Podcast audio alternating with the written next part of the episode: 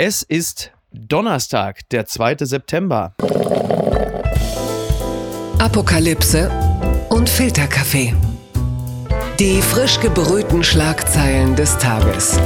Mit Mickey Beisenherz. Einen wunderschönen Donnerstagmorgen und herzlich willkommen zu Apokalypse und Filterkaffee, das News Omelette mit einem weiteren kleinen Special, denn es ist einfach so viel los, ich kann das alles nicht einfach unbesprochen lassen und an dieser Stelle habe ich einen Gast, auf den ich mich sehr gefreut habe. Er ist Werbetexter, Politikberater, Inhaber der Agentur Richel Staus und Bestsellerautor. Sein Buch Höllenritt Wahlkampf könnte aktueller nicht sein und genau darüber wollen wir reden, diesen Irrsinn, Irrsinn irgendwo zwischen Umfragen und Umfallen. Herzlich willkommen, Frank Staus.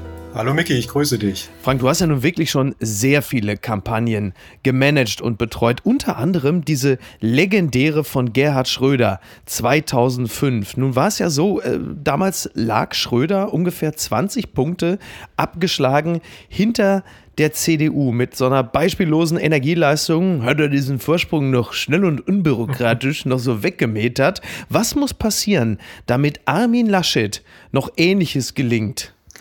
Das ist eine sehr, sehr gute Frage und ich hätte im Moment auch große Schwierigkeiten, wenn er mich anrufen würde, ihm genau das zu nennen. Denn er hat äh, im Gegensatz zu Schröder damals wirklich ein paar ordentliche Backsteine im Rucksack. Und die schwersten sind natürlich tatsächlich und ausgerechnet seine persönlichen Werte. Und da muss man sagen, die waren bei Schröder immer in Ordnung. Ich sag mal zumindest, solange er im Amt war.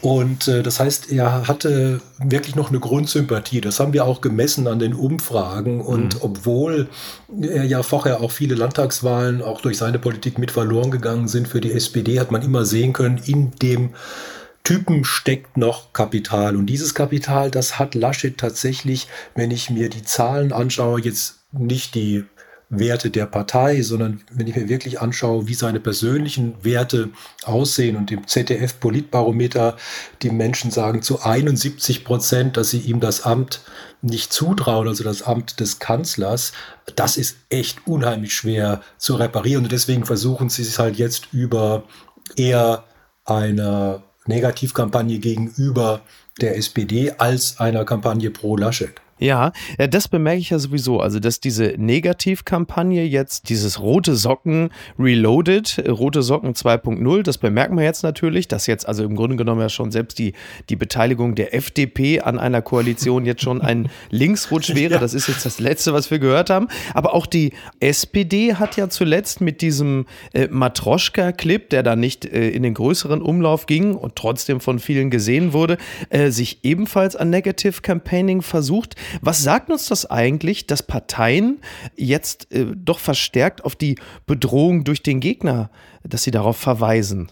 Ja, also die SPD hat das ja auch zu dem Zeitpunkt gemacht, als sie noch nicht in einer Aufwärtsbewegung mhm. war und sie hat den Spot dann auch ganz schnell äh, off-air genommen, was ich ihr auch wirklich ganz dringend geraten hätte, weil sie braucht den im Prinzip überhaupt nicht und er war eigentlich... Aber zu dem Zeitpunkt haben wir ja trotzdem schon so ziemlich alle gesehen, oder? Ja, weiß ich nicht, ob alle. Ich glaube, da muss man auch wieder ein bisschen aufpassen zwischen unserer äh, Blase, in der wir uns vielleicht auch befinden, ja. äh, und äh, den 60 Millionen Wahlberechtigten da draußen. Das sind schon andere Größen Größenordnungen.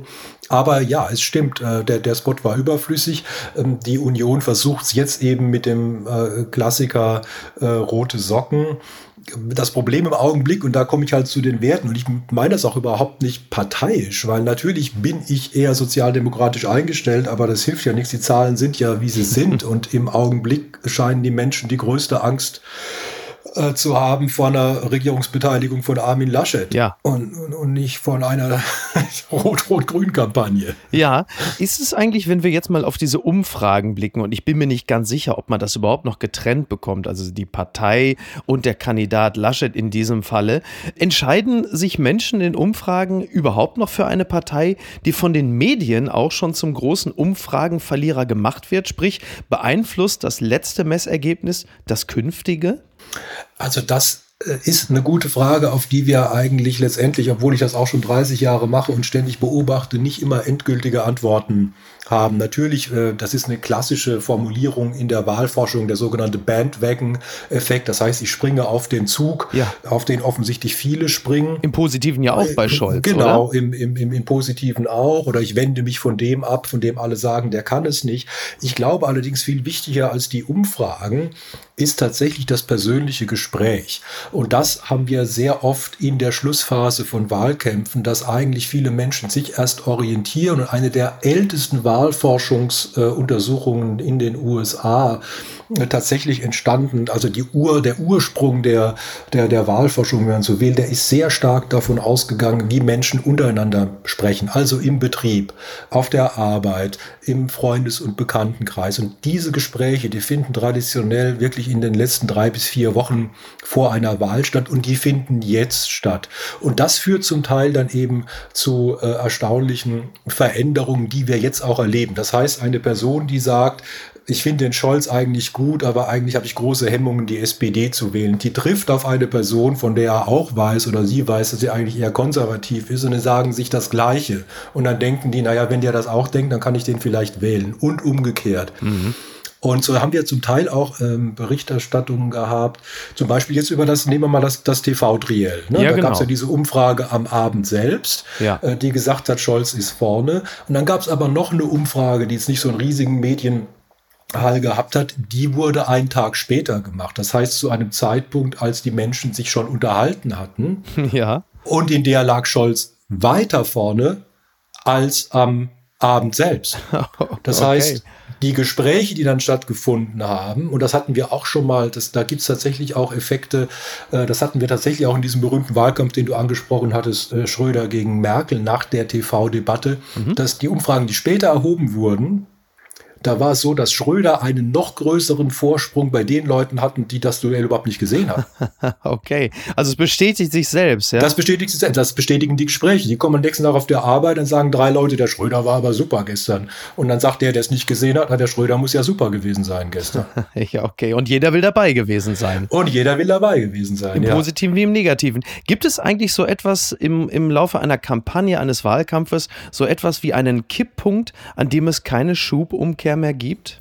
Also es sei denn, die sind wirklich Kopf an Kopf. Aber ganz klar, wenn wir die letzten drei Wahlen anschauen, die waren zu diesem Zeitpunkt entschieden. Mhm. Also die waren insofern entschieden 2013, 2017, 2009. Die waren alle vier Wochen vor der Wahl schon gelaufen. Da war ganz klar, Angela Merkel wird Bundeskanzlerin bleiben. Ja. Da brauchst du auch keinen Kipppunkt mehr.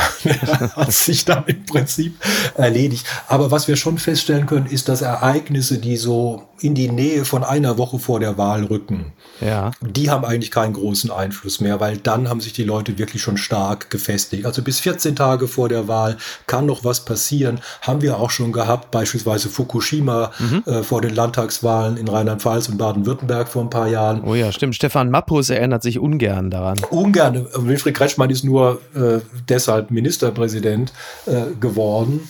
Und das sind äh, Ereignisse, die haben aber ungefähr 14 Tage vor der Wahl stattgefunden. Und dann haben die auch noch einen großen Einfluss. Woran kann ich erkennen, dass ein Kandidat oder sein Team selbst äh, nicht mehr an den Sieg glaubt? Welche Codes gibt es da, wo du sofort sagst, ah, jetzt höre ich's. Die ja. haben sich komplett aufgegeben. Also es, die Kampagnen werden erratisch. Mhm. Also die Kampagne, das merkst du einfach, die Kampagne, ich war oft genug in erratischen Kampagnen, um es zu wissen. Äh, Zum, was, was war die erratischste aus deiner Erinnerung?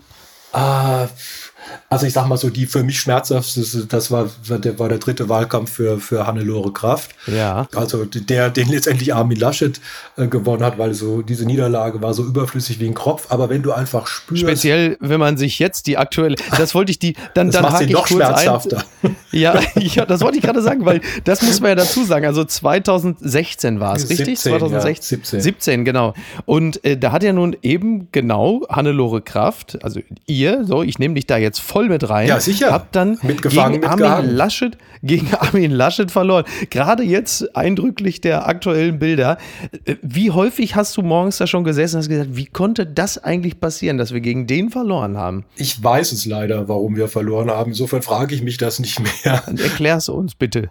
Also Hannelore hatte ja okay Beliebtheitswerte, jetzt nicht die mhm. sensationellsten. Naja, aber sie wurde ja zwischenzeitlich sogar auch mal gehandelt, dass diese Frau theoretisch auch Kanzlerin ja, ja, aber das, wäre. ich komme jetzt eigentlich, also ich will mal eines sagen zu Hannelore. Eine Geschichte hat ja immer mehrere Seiten. Man kann ja nur abgewählt werden, wenn man vorher mal gewählt wurde, was den meisten ja schon mal nicht gelingt. Ähm, das heißt, sie hat ja selbst damals in einem absoluten Überraschungssieg Jürgen Rüttgers nach nur einer Legislaturperiode als Ministerpräsident verdrängt. Das hat niemand für möglich gehalten. Beim zweiten Mal wurde es mit einem hervorragenden Ergebnis wieder gewählt. Und dann hatten wir aber sehr früh erkannt, dass die Kompetenzwerte der Regierung vor allen Dingen in der Bildungspolitik, aber auch auf anderen Feldern, sich immer weiter verschlechtert mhm. hatten. Das heißt, der Punkt war, die Leute fanden eigentlich die Kraft noch ganz in Ordnung. Die hieß da ja auch immer die Kraft. Das war jetzt nicht die Hannelore für die mhm. äh, Leute da. Aber sie waren mit der Regierung unzufrieden. Das lässt sich natürlich schwer trennen, wenn du Ministerpräsidentin bist. Ja. Und das war der eigentliche Grund. Und das ist aber auch gleichzeitig eine Fehleinschätzung äh, des Team Laschets und vielleicht auch der CDU gewesen, äh, jetzt bei der Nominierung von Laschet, die sind nämlich davon ausgegangen, dass Laschet äh, die Wahl in Nordrhein-Westfalen gewonnen hätte. Es war aber andersrum. Also wir haben sie verloren. und äh, äh, er ist ja da auch mit dem ziemlich schlechten Ergebnis nur Ministerpräsident geworden. Aber das ist so ein Ding, was, ich, was wir eigentlich waren bei den erratischen Kampagnen. Das was, du, was, genau, du machst, ja. was du machst, wenn du siehst, dir schwimmen die Fälle davon und du findest irgendwo keinen Anker, das ist natürlich, dass du jetzt erstmal versuchst, alles rauszu, rauszuhauen. Ja. Das macht die Union gerade. Ja, die versucht jetzt rote Socken. Äh, die versucht, äh, wie du schon richtig sagtest, Christian Lindner zum Bestandteil eines Linksbündnisses zu machen. Da muss man auch schon viel Fantasie äh, mitbringen. Ähm, sie versuchen gleichzeitig, jetzt, jetzt haben sie Merkel mit eingeschaltet, äh, die eigentlich gar keinen Wahlkampf mehr machen wollte und so weiter und so fort. Das sieht man ihr aber auch an, dass sie wenig Interesse äh, daran ja, hat, oder? Nee, kann ich aber auch verstehen. Ne? Hat sie ja auch lange genug gemacht. Außerdem wissen wir ja auch, dass Laschet jetzt nicht ihr ihr persönlicher Favorit war für diese Kandidatur. Mhm. Aber du feuerst einfach alles raus und du guckst, ob du einen Zufallstreffer landest. Das passiert gerade. Ja. Und das hinterlässt natürlich auf der anderen Seite auch wieder einen Eindruck der Unentschiedenheit, der Unfokussiertheit. Und wenn du dann natürlich einen Kandidaten auf der anderen Seite hast, wie Scholz, wo man sagt, also fokussierter werden sie nicht mehr gebacken, ja, also ja. fokussierter geht es nicht dann wirkt das natürlich noch erratischer. Ja, fokussiert bis zur Trance hin, ne? Also möchte man ja fast sagen. Äh, ja, ich sage ja immer, äh, äh, manche sagen boshaft Langeweile, ich sage, äh, Ruhe ist sein schärfstes Schwert. Ja. Wovor hat die SPD eigentlich am meisten Angst in diesem Wahlkampf? Dass äh, A, Jan Maschalek noch auftaucht und sagt, Leute, ich würde euch ja gerne noch was erzählen. Genau. Oder dass Saskia Esken sagt, ich würde jetzt doch gerne auch noch mal als Parteichefin mich doch ein bisschen mehr einbringen. Also diese Partei, das ist ein großer Vorteil gegenüber der Union. Die hat alles schon erlebt. ja. Also die, äh, für die sind 20 Prozent kein, kein Katastrophe, sondern das Ziel, ja. Also das ist, oder, oder sie waren es zumindest, mhm. ja. Insofern, die sind tatsächlich äh, in Niederlagen gestellt äh, und auch ein bisschen routiniert.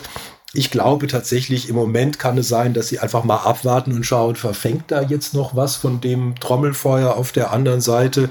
Oder ist das sogar eher so, dass die Leute sich gerade in einer Entwicklung hin äh, zu Scholz und der SPD äh, befinden? Die beobachten jetzt einfach, die machen Wahlkampf natürlich, aber die beobachten jetzt einfach noch mal eine Woche und schauen, wie entwickelt sich das in Richtung zu dem zweiten Triell, das ja dann auf ARD, ZDF stattfindet, das nochmal vermutlich auch eine höhere ja. Zuschauerschaft hat. Das heißt, die werden jetzt Ruhe geben. Und was ist deine Befürchtung oder Nicht-Befürchtung oder die, die Angst äh, angeht?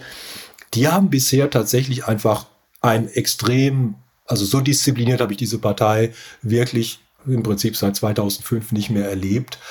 Ich glaube nicht, dass sie das deshalb äh, in den letzten vier Wochen aufgeben werden.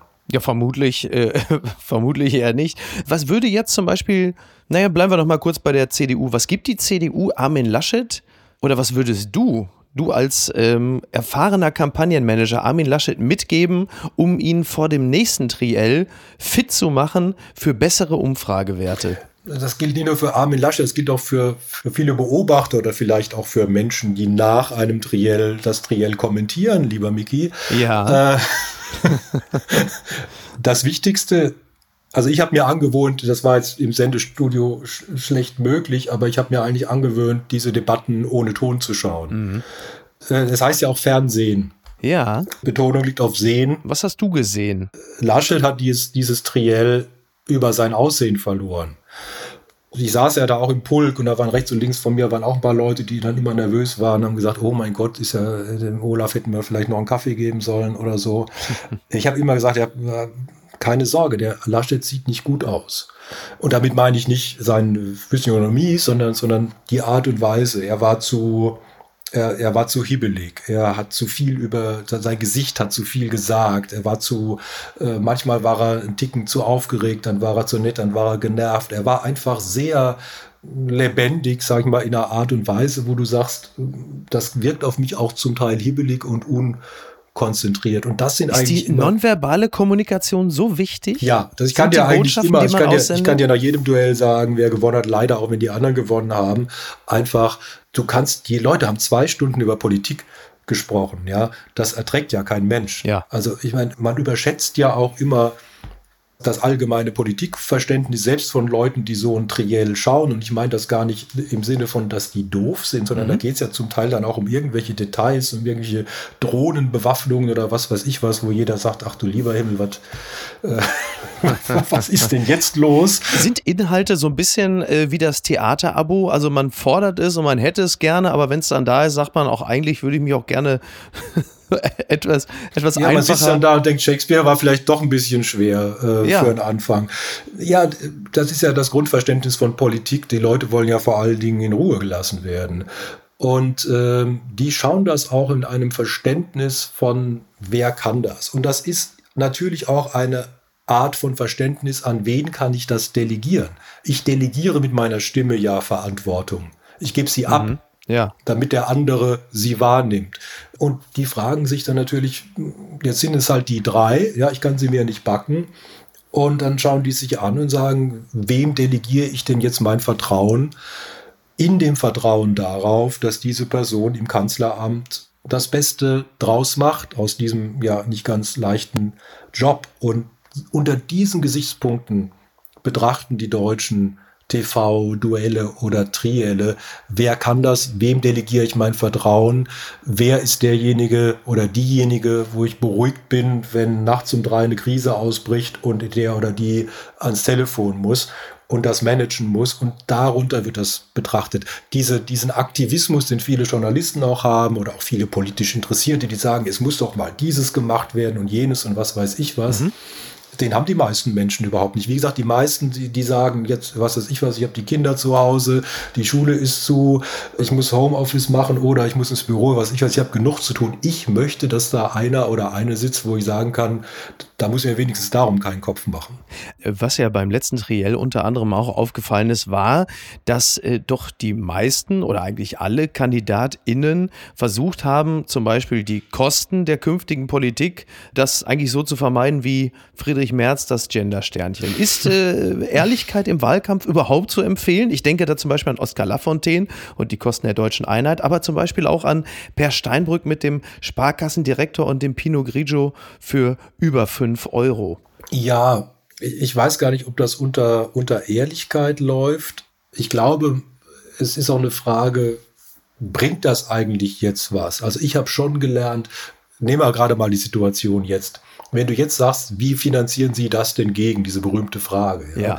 Und gleichzeitig haben wir aber unheimliche Corona-Pandemie-Kosten. Wir haben Klimaschädenkosten. Wir haben äh, vor kurzem noch irgendwelche Euro-Krisen oder was weiß ich was gehabt. Und plötzlich kamen da irgendwelche Fantastilliarden von irgendwo her und es steigt eigentlich keiner mehr durch. Insofern weiß ich gar nicht, ob das, selbst wenn man diese Summen in die Welt setzt, ob irgendjemand was damit anfangen kann. Da zählt jetzt eher wieder das Grundvertrauen. Dann kommt wieder ein bisschen Vertrauen in die Parteien rein, wo man sagt, äh, diese, diese traditionellen Werte, ne? also die, die Konservativen können besser mit Geld umgehen, ja. die Sozis sind sozialer, die Grünen können Klima. Das kommt dann da rein, aber das spielt im Moment keine große Rolle. Wer ist der beste Bundeskanzler oder Bundeskanzlerin, die wir nie hatten, weil sie es versägt haben, beispielsweise? Oder nie die Chance bekommen haben? Nie die Chance bekommen haben. Also ich glaube, der Punkt ist der, dadurch, dass sie nie die Chance bekommen, werden wir natürlich auch nie erfahren, ob es am Ende gut gegangen ist. Also knapp dran vorbeigeschrammt, weißt du, so wie diese, so die Friedrich Merz würde ich jetzt natürlich sofort einwerfen. Aber gut, nein, aber du, aber es gibt ja so Leute. Schäuble zum Beispiel. Schäuble wäre ja wahrscheinlich, wenn, wenn die Dinge ein bisschen anders gelaufen wären oder vielleicht ein Koffer weniger den Besitzer gewechselt hätte, wäre Schäuble vielleicht äh, schon seit zwölf Jahren Bundeskanzler. Ja, weiß man. Das, das ist so. Also es ist aber wenig Platz da drin im, im Kanzleramt. Äh, und wir werden sicherlich einige gescheiterte oder es ist ja, ja keine gescheiterte nachdem Kohl, Karriere. Nachdem Kohl raus war, war ein bisschen war, war mehr, mehr, Platz. Platz ja. Aber ähm, gut, der ist ja nicht mal mehr umgezogen. Aber nein, es ist so, man muss ganz klar sagen, dass da oben wird die Luft halt dünn.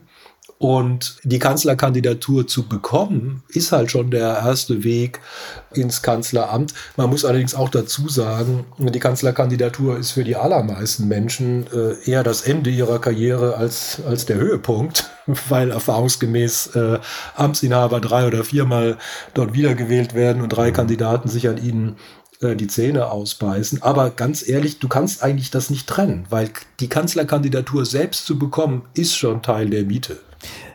Inwieweit ist eine Kanzler- oder Kanzlerinnenkandidatur gefährlich für die Psyche? Oder um anders zu fragen, wie viele Kalorien verbrennt man eigentlich am Tag, wenn man im Wahlkampf ist? Und was sind die Kollateralschäden? Also ich lebe ja schon extrem ungesund in, in Wahlkämpfen und ich, und ich bin gar kein, kein Kandidat. Ja. Aber du bist, du bist co, also du bist äh, wahlkampfmäßig co-schwanger, würde ja, ich mal sagen. Ja. äh, aber äh, du siehst eigentlich auch schon an der Art und Weise, wie Menschen sich auf diesen Wahlkampf vorbereiten, wie ernst sie ihn nehmen. Und du siehst tatsächlich an Scholz, der passt ja, wie wir auch jetzt wieder in der TV-Debatte gesehen haben, der passt ja nicht mal mehr in seine Anzüge, ja, beziehungsweise die Anzüge sind zu groß. Der hat offensichtlich sich so darauf vorbereitet und trainiert und gejoggt und gerudert und so weiter und so fort. Wirklich, ja. Dass der, der Typ ist wirklich drahtig. Ich kenne ihn ja. Ich habe zwei Wahlkämpfe für ihn gemacht. Der trinkt ja auch gerne mal einen Rotwein. Der trinkt im Moment überhaupt nichts. Ne? Mhm. Also der, der läuft, der joggt, der, der weiß, das ist sein Marathon. Ja? Ähm, wenn du das nicht machst, und dann eben abends hinter der, äh, an, an, am Ende eines, eines langen Tages dir dann nochmal deine zwei, zwei Gläschen äh, gönnst äh, und am nächsten Tag geht es um 5.30 Uhr weiter, dann hältst du das einfach nicht aus. Ja. Auch von der Kondition her nicht. Wie reden eigentlich Wahlkampfmanager so hinterm Rücken ihres Kandidaten? Und in welchen Situationen reden sie besonders schlecht? Die reden ja immer schlecht. also den, den Wahlkampfberatern kann man es ja nie recht machen. Das ist ja, das ist ja im Prinzip der, der Job. Du, du sitzt ja immer da und sagst, hätte er doch jetzt. Ja. Und mein Gott, und wir haben ihm das, und wir haben ja das doch extra noch aufgeschrieben und so weiter und so fort. Du musst dich aber natürlich dran gewöhnen, ähm, das ist halt ähm, der Job. Ja, du bist halt in der zweiten oder in der dritten Reihe und auch aus gutem Grund. Und die anderen müssen dann am Ende einfach performen. Und dieses Performen, das ist ja gnadenlos geworden heutzutage. Aber wie sehr hast du die in der Hand überhaupt, dass dann so ein Kandidat so, so losgaloppiert? Also wir haben ja nun in diesem Wahlkampf, ich will gar nicht auf die einzelnen Beispiele eingehen, aber. Aber ich will das gar nicht in der Hand haben im Sinne von, du, du jetzt ist eh schon wirklich zu, verdammt spät und ich glaube, das siehst du jetzt auch gerade den Kampagnen an. Ja, also die SPD hat seit einem Jahr einen Kanzlerkandidaten und das ganze Team hat sich auf diesen Wahlkampf vorbereitet. Die äh, Union hat seit dem 20. April diesen Jahres einen Kanzlerkandidaten äh, und konnte das eben alles, worüber wir gerade sprechen, eigentlich nur, nur hoppla hopp vorbereiten. Aber klar, du trainierst natürlich auch solche TV-Trielle, solche Auftritte und so weiter und so fort. Du, du überlegst, was werden die anderen bringen, was, was sagt Baerbock, was sagt, äh, was sagt Laschet. Die anderen überlegen sich, was wird der Scholz für eine Strategie verfolgen. Und du versuchst das natürlich alles irgendwo einzubauen in diese Vorbereitung. Und dann schreibst du natürlich, ich meine, wem sage ich das? Du schreibst ja auch immer mal schöne Lines und dann denkst du, warum hat er die jetzt versaut? Ne? Ja, ja, klar. Aber da packt dich doch die Wut, oder? Da denkst du doch, verdammte Scheiße, das gibt's ja, doch gar nicht. Ja, am Anfang schon. Jetzt äh, denke ich halt immer, mein Gott, da musst du es halt selber machen. Ne? Aber wie, wichtig, wie wichtig ist es zum Beispiel, wenn, äh, wenn dein Kandidat, ich will gar nicht jetzt immer Laschet nennen, aber der ist natürlich gerade ein super Beispiel dafür, wie, wie man es macht, wenn es nicht läuft. Wie sehr packst du dir als Manager an den Kopf, wenn dein Kandidat mit rahmengenähten Schuhen ins Flutgebiet geht? Und ich, äh, wir reden ja hier auch über den Mann, der äh, unter anderem ja Gerhard Schröder betreut hat. Ja, das sind natürlich so Dinge, wo du denkst, das kann man eigentlich in der Zwischenzeit gelernt haben. Ja, also, dass, äh, dass sowas halt heute nicht mehr geht. Es hat natürlich auch mit Politik herzlich wenig zu tun. Er brauchte offensichtlich diese Schuhe auch nicht. Ne? Und, ähm, aber es sind einfach diese visuellen Eindrücke, die er nicht beherrscht. Und da würde ich auch mal sagen, Ähm, das ist natürlich auch ein bisschen traurig. Also ich finde das jetzt persönlich keinen Grund, ihn nicht zu wählen, weil er die falschen Schuhe hat, äh, wenn er, wenn er irgendwelche Flutopfer ähm, äh, besucht. Aber der Punkt ist, es baut sich einfach was auf. Wenn du, wie du hast vorhin Steinbrück erwähnt, mit dem, mhm. mit der, mit dem Preis einer Flasche Pinot Grigio genau. oder als er Berlusconi als Clown bezeichnet hat, was ja eigentlich völlig äh, in Ordnung war. Der Preis ja, von der Flasche ehrlich, Pinot ne? Grigio eigentlich auch. Ja. Aber es baut sich einfach auf. Und wenn du auf dem Losing Track bist, wenn du, wenn du in die verlierende Kampagne bist, wenn es nach unten geht, dann wird natürlich alles plötzlich zum Symbol. Genauso andersrum. Plötzlich läuft auf der anderen Seite an alles. Ja, es läuft natürlich nicht alles, aber es berichtet keiner mehr drüber, über das, was nicht läuft, weil das die Gewinner sind. Und das ist dieser, dieser Strudel. Du, du gehst dann unter, du, du, du reißt dir irgendwie am, am Riff die Beine auf und hm. äh, dann kommen die Haie. Und die sind meistens bei Twitter. Zuerst zumindest, ja, genau. Die sind bei Twitter und wenn sie es gut machen oder intensiv oder laut genug, dann sind sie halt am nächsten Tag auch in der Tageszeit. Das ist doch, genau, das ist doch der Punkt, weil Twitter gilt ja bei vielen zunächst einmal als völlig unwichtiges Medium. Interessant wird es doch eigentlich erst dann, wenn es so ein, zwei Mal hin und her schwappt zwischen Online- und Printmedien oder? Ja, das ist ja mittlerweile äh, eigentlich der, der Punkt. Ja, du hast natürlich in Twitter ein ganz spezielles Publikum, und vor allen Dingen die Journalisten. Du hast unheimlich viele Medienvertreter auf Twitter und die bekommen das mit. Die müssen dann aber am nächsten Tag äh, entweder eine Zeitung äh, schreiben oder am Abend einen Bericht fürs, fürs Fernsehen, für Radio, für wen auch immer machen und die bedienen sich daraus. Und dadurch bekommt das natürlich eine ganz andere Reichweite. Du hast dann, selbst wenn du irgendwie ein Twitter-King bist mit was weiß ich was, ein paar 10.000 Followern, ist das ja ein Witz bei 60 Millionen Wahlberechtigten. Ja, klar. Ja. Aber du erreichst sie eben dann wieder über äh, die Zweit- und Drittverwertung. Wären eigentlich Figuren wie Willy Brandt, Helmut Schmidt, Franz Josef Strauß, wären die in Zeiten von Twitter und Co überhaupt irgendwie in der Lage gewesen, einen Wahlkampf zu Ende zu bringen? Sag mal so, wenn man sie nicht trainieren würde, wenn sie jetzt quasi aus dem Himmel oder wo auch immer sie sind, äh, zu uns kommen würden, dann würden die natürlich keine fünf Minuten in der Politik überleben. Aber da das ja intelligente und lernende äh, Menschen waren, sage ich mal, wenn sie in unserer Zeit gewesen wären, hätten sie das auch gelernt. Aber tatsächlich ist es so, du kannst, äh, das wäre eine, eine Zeitreise, ist ja auch unheimlich stressig. Also wenn ich mir an, wenn ich mir alleine mal anschaue, wie wir im, beispielsweise in Schröder-Wahlkampf 98, ja, Schröder-Wahlkampf 98, da gab es morgens eine Tageszeitung, tagsüber ein bisschen Radio und abends kam heute und, und die Tagesschau. Ich das war der Bild, Bams und Glötze. Äh, genau, das war der Nachrichtenzyklus, ja, und das fanden wir anstrengend. Aber da war natürlich auch Ruhe und das war auch vollkommen entspanntes Arbeiten im Vergleich zu heute. Warum ist eigentlich der grünen Spot der beste von allen? Ja, ähm, Kühne These. Eine, eine Suggestivfrage möchte ich meinen. ja. Aus grüner Sicht ist er der Beste von allen, weil sie meinen, dass er so nervt, dass er sich einfach äh, deshalb viral geht und ihnen daher Wähler äh, in Scharen zubringt. Äh, ich fand das eigentlich gesagt eine ziemliche Frechheit, weil ich glaube, die Grünen-Kampagne hat gesagt, er sei ein Spot für die Zielgruppe über 60. Da ich mich jetzt langsam in großen Schritten diesem Datum ja, nähere, muss ich sagen. Stimmt. Ich gehöre auf jeden Fall nicht zu dieser Zielgruppe.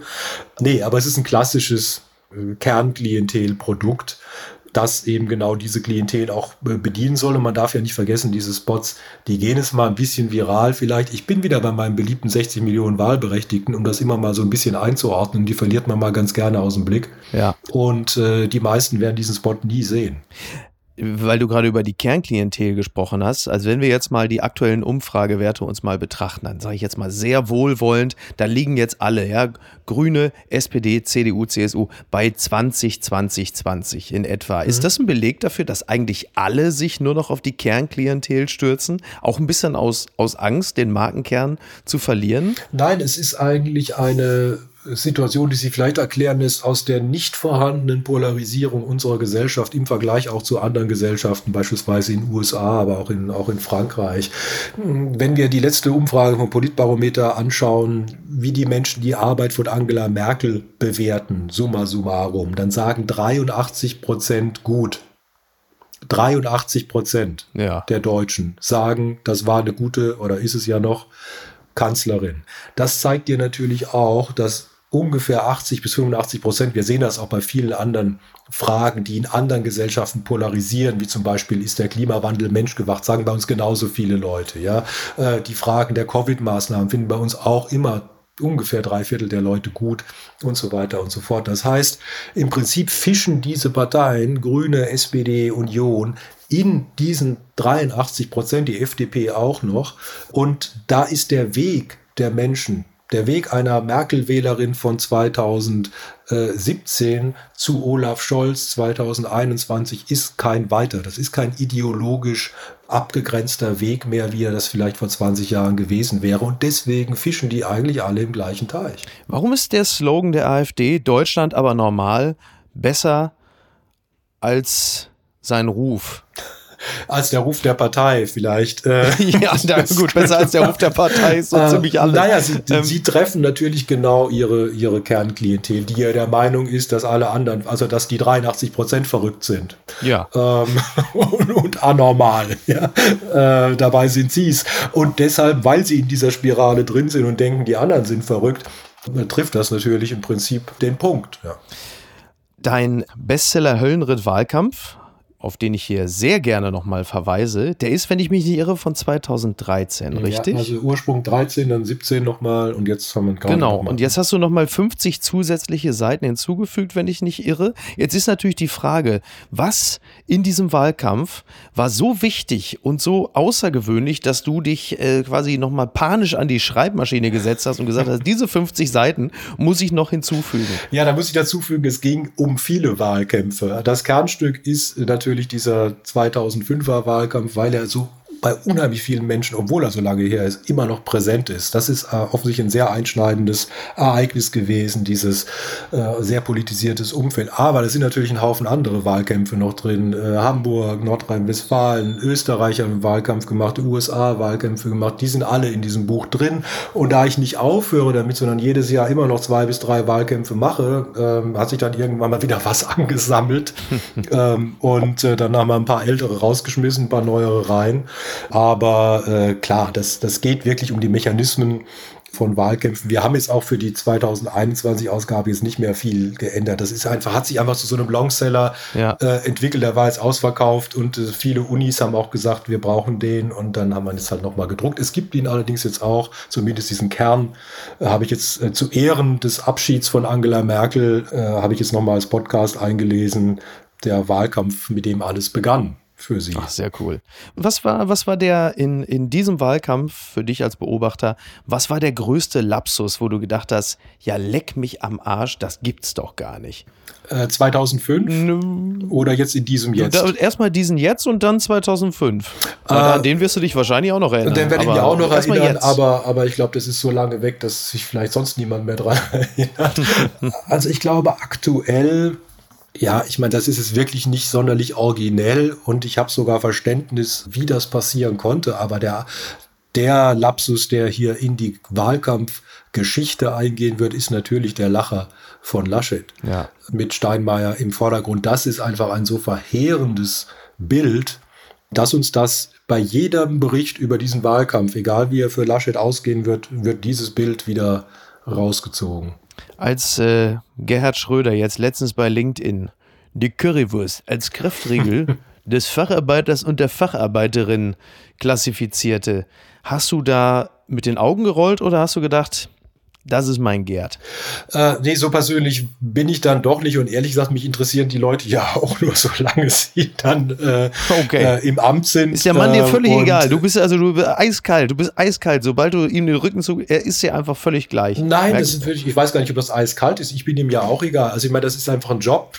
okay, ist, ich dachte, ihr schreibt euch täglich, genau, schickt euch, ihr du, weißt WhatsApp-Gruppe. Weißt du noch, äh, nee, das ist, äh, äh, also das ist ein Job auf Zeit und da gibt es vielleicht hin und wieder mal ähm, freundschaftliche Erinnerungen, wenn man sich irgendwo trifft, aber das ist es nicht so, dass du da eine, eine Alumni-Gruppe äh, aufmachst nach, nach Wahlkämpfen. Das, äh, Das ist so nicht, nee. Und um jetzt ein letztes Sehnsuchtsobjekt äh, für viele nochmal ganz kurz anzusprechen, was würde passieren, wenn die CDU, CSU jetzt noch Söder einwechselt und die Grünen sagen, top Idee, wir machen es mit Habeck genauso?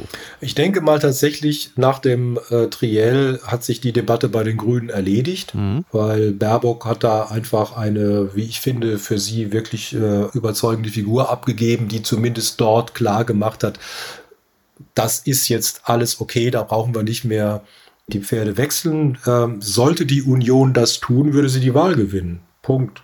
Und jetzt eine letzte Frage. Was war der tollste Slogan, die tollste Idee, die du oder ihr euch ausgedacht habt, das war, die nicht genommen wurde. Die nicht genommen wurde. Oh Mensch. Mhm. Ach so. Der, ja, meistens sind es ja die besseren Ideen, die nee, dann abgelehnt werden. Nee, manchmal, Nein? also wenn du gute Kunden hast, dann kommen auch Sachen durch, äh, wo du denkst, die kommen nie durch. Und welche Aber war das? Das war Wovereit 2011. Da war die Spitzenkarte, da ging es eigentlich darum, gewinnt äh, die SPD oder gewinnen die Grünen in Berlin und die Gegenkandidatin war Renate Künast. Mhm. Und ähm, da war ja damals in Berlin auch vielleicht schon das eine oder andere, lief da nicht so super, konnte man sagen. Ja, ja. Und sie war da immer sehr energisch, was jetzt alles gemacht werden muss und so weiter. Sie ist ja auch eine energische Frau. Und der Slogan, den wir dann mit der SPD auf, auf Wovereit und auf die ganze Situation auch von Berlin äh, angewandt haben, war Berlin verstehen. Mhm. Und äh, darum war die ganze Kampagne gedreht, Berlin verstehen heißt natürlich auch, es läuft halt nicht. Ne? Äh, manches fun manches ja. funktioniert halt auch nicht. Ja. Äh, und hier ist es vielleicht auch mal ein bisschen schrammelig. Und Wobereit versteht das und Kühners versteht es nicht. Und äh, da sind die Berlinerinnen und Berliner uns gefolgt, weil Renate Kühners sah auch nach viel Arbeit aus. Und das, das ist bei uns nicht so angesehen. Und jetzt eine letzte Frage. Äh, was wird aus Armin Laschet, sagen wir mal ganz grob, ab Oktober 2021? Äh, vielleicht äh, Ehrenvorsitzender der Konrad-Adenauer-Stiftung. Von Friedrich Merz Gnaden, der dann ja der neue Parteivorsitzende der CDU wird, ja?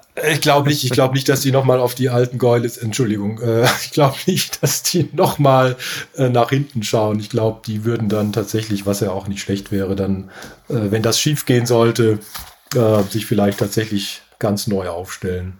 Aber noch ist es nicht so weit. Nein, noch ist es nicht so weit. Momentan schauen sie im Wahlkampf noch lustvoll nach hinten, wollen auch ein bisschen nach vorne schauen. Und die Frage ist halt jetzt auch, wenn man sehr viel nach vorne und noch viel mehr nach hinten schaut, schielt man dann so offensichtlich, dass der Wähler sagt, irgendwie hat diese Person nicht so einen ganz klaren Blick? Ja, das ist genau der Punkt. Das ist das, was ich vorhin meinte mit dem Erratischen, mit der Ausstrahlung, dass man irgendwie jetzt die, zum Teil die Lösungen auch in Kampagnen der Vergangenheit äh, sucht. Aber ganz klar, du hast es ja auch gesagt, gesagt, wir haben im Moment noch eine Situation, wo alles, wirklich alles möglich ist. Äh, auch ein Wahlsieg von, äh, von Laschet. Äh, er hat nur gerade kein Momentum und, äh, und das schon monatelang. Wir werden einfach sehen. Aber die, aber die Union ist eine strukturelle strukturell die stärkste Partei Deutschlands. Da muss schon viel passieren, dass sie nicht auf Platz 1 landet. Äh, ist in der Vergangenheit ganz, ganz selten geschehen. Also Helmut Schmidt hat es nie geschafft, dass die SPD stärkste Partei wurde. Ja. Brandt hat es einmal geschafft, Schröder hat es einmal geschafft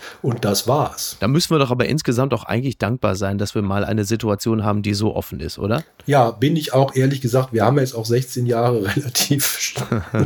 äh, 16 Jahre sind ja sehr lange und da äh, ist es ja auch nicht schlecht, wenn äh, mal ein bisschen Wechsel in der Luft liegt. Lieber Frank, ich danke dir sehr. Höllenritt Wahlkampf heißt dein Buch. Passenderweise läuft hier gerade äh, ohne Ton für meine Tochter auf dem Fernseher Spirit. Insofern hat auch die so eine Art Ritt hinter sich. Ich würde mich sehr freuen, wenn du demnächst mal in einer regulären Folge zu Gast wärst. Dann kommentieren wir noch all das, was sonst noch so im Laufe eines Tages passiert. Ansonsten danke ich dir wirklich sehr für deine Zeit. Das war ganz wunderbar. Ich danke dir. Natürlich mache ich das sehr, sehr gerne. Es passiert ja noch einiges. Oh ja. Und Merkel hat noch einige Zeit als Ganzerin zu fungieren, oder? Die wird uns noch eine Weile erhalten. Bleiben. Ja, wie gesagt, wenn die beim letzten Mal, ich weiß gar nicht mehr, wann wir beim letzten Mal eine Regierung bekommen haben, irgendwann im Februar, glaube ich. Ne? Mhm. Ähm, ja, so, ja, ja, so ungefähr. Ne? Hoffentlich diesmal nicht dauern, ja. Toi, toi, toi. Ich danke dir, mach's gut. Bis denn. Ciao. Tschüss. Tschüss. Apokalypse und Filtercafé ist eine Studio Bummens Produktion mit freundlicher Unterstützung der Florida Entertainment. Redaktion Niki Hassania. Produktion Laura Pohl. Ton und Schnitt Niki Franking. Neue Episoden gibt es jede Woche montags, mittwochs und freitags, überall, wo es Podcasts gibt. Stimme der Vernunft und unerreicht gute Sprecherin der Rubriken Bettina Rust.